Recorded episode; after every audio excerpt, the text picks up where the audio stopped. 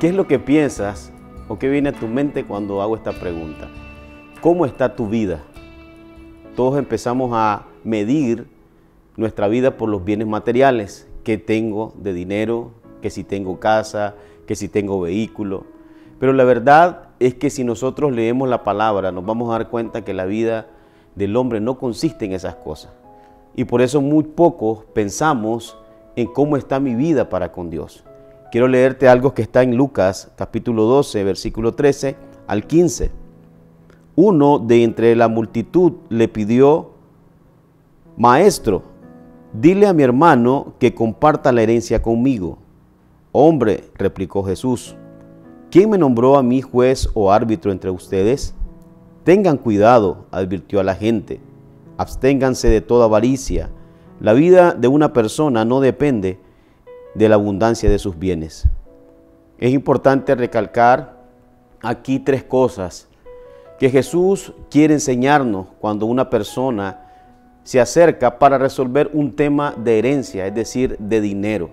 Y lo primero que tenemos que ver es que el hombre siempre, generalmente, venimos al Señor para que nos resuelva alguna circunstancia temporal. Y hay una frase que yo siempre digo que aquello que te acercó al Señor puede ser lo mismo que un futuro te aleje cuando tú lo tengas. Entonces venimos a Él para que nos resuelva problemas económicos, problemas familiares, problemas de trabajo. Pero la verdad es que no debe ser así. Si buscamos a Dios, debemos de buscarlo porque lo amamos. Ahora, lo segundo es que Dios no está aquí para resolvernos esos problemas y pareciera contradictorio.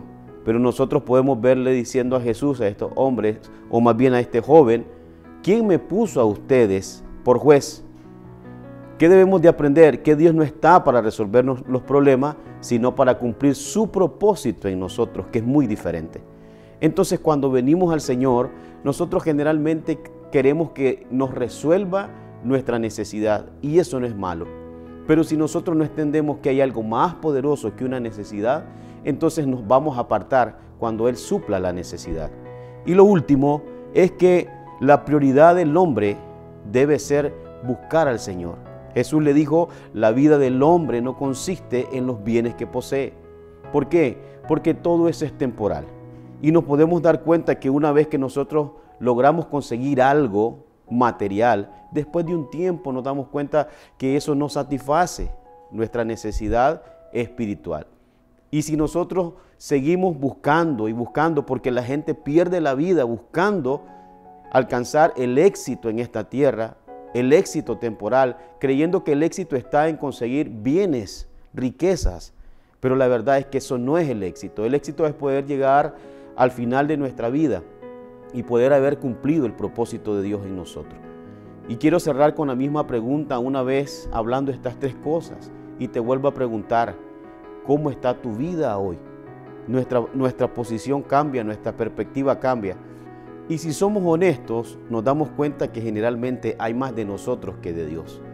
Espero que usted pueda analizar este pasaje y yo también junto con usted meditar y poder revisar nuestra vida si nosotros estamos buscando al Señor porque lo amamos, porque entendemos que hay un propósito de Dios para nosotros y porque realmente este mundo en cual estamos es temporal y lo que es prioridad para nosotros es nuestra vida eterna.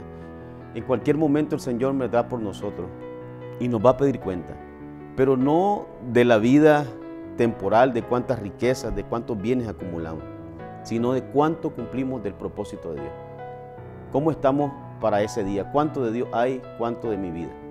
Te dejo esta palabra para que medites y que podamos hacer ajustes en cuanto a nuestras prioridades. Que Dios te bendiga, que tengas un excelente día.